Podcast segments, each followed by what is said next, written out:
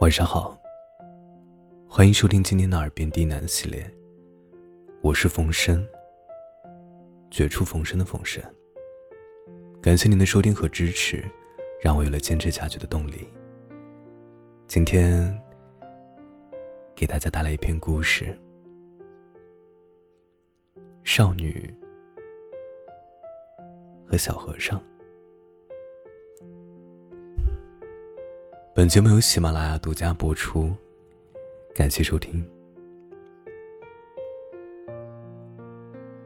少女的爹娘都不是善茬儿，他爹虎背熊腰，剃个光头，一脸凶神恶煞的模样，但对女儿妻子绝对称得上是百依百顺。真正恐怖的是他娘，他娘当年乃是魔教的圣女。在江湖上闯下了赫赫威名，直到嫁给他爹，才退隐江湖。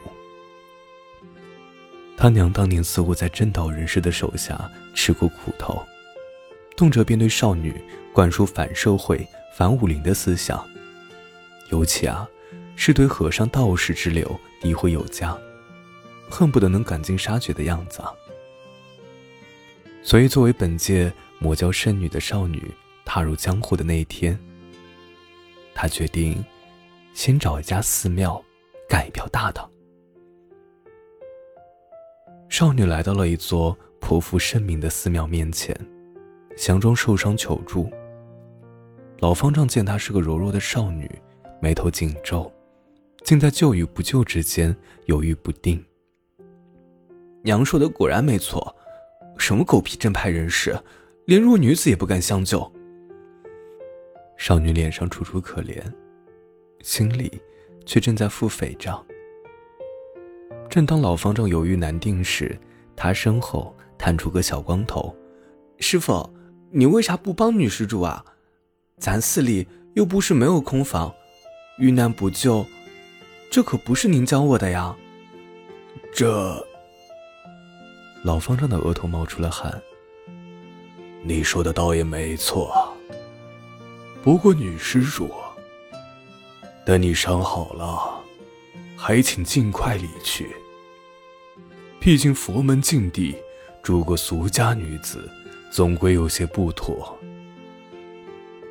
少女面带感激，一脸谢过。有小和尚搀扶着进了寺。少女的身上藏有一包毒药，无色无味，乃是魔教至宝。就等混熟了之后，给众僧下毒。平日里，小和尚负责照顾少女，熬药、煮粥、打扫卫生，甚至去很远的镇子买糖葫芦回来。无论少女提出如何无理的要求，小和尚都会点头答应，仔细办好。长久下来啊。少女倒也有些感动，暗自决定可以先饶小和尚一命。一个月过去了，两个人的感情逐渐深厚。这一天，少女旁敲侧击，想看着挺仁慈的老方丈，当天为什么不想救自己？小和尚挠着头说道：“啊。”你不要怪师傅，师傅是为我好，他叫我此生不动情，不入世，勿沦苦海，所以见了你一个女孩，是怕我不慎动情，沉沦苦海。为什么只对你这么严格？少女替小和尚打抱不平。师傅说，今年寺里要出一尊佛陀，而我就是。小和尚端着药，傻笑呵呵的说：“听师傅的意思呢，我是生来六根清净，余生不入苦海的佛子。等修行满了，就是立地成佛，能在庙里立个像呢。”少女听了一愣，不知为何，有些失落。夜里啊，少女辗转反侧，终于做出了决定。她打理行囊，将毒药深深藏起，心里对娘亲说了好多个对不起。毕竟自己的心太软了，不愿意宰了这些臭和尚。何况自己好像爱上了那个小和尚呢。小和尚，我。要走了，本身女心地善良，就不耽误你成佛了。不过等你成佛了，可一定不要忘了我。我还会回来吩咐你给我做事儿的。少女嘴角带着笑，独自走出寺庙，一跨出门。眼泪却不争气的掉了下来。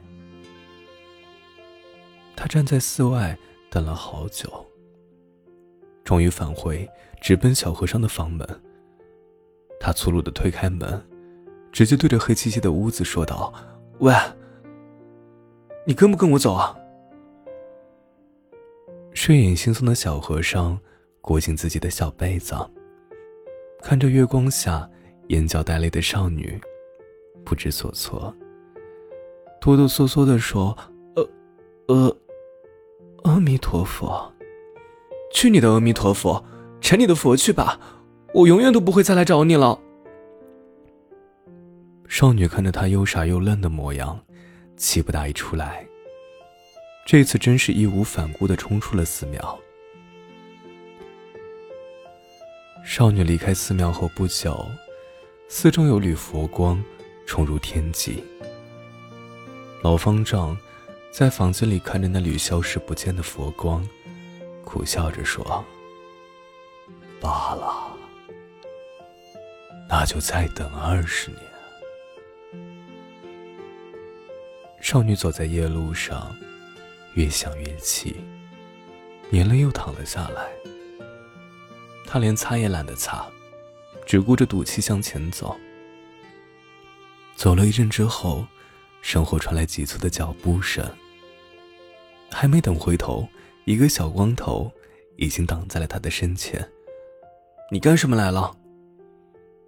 少女看着满头大汗的小和尚，又心软又欣喜，但仍然讥笑道：“高僧您可是要成佛的人呢，不要跟我这种凡间女子纠缠不清了，否则便是沉沦苦海呢。”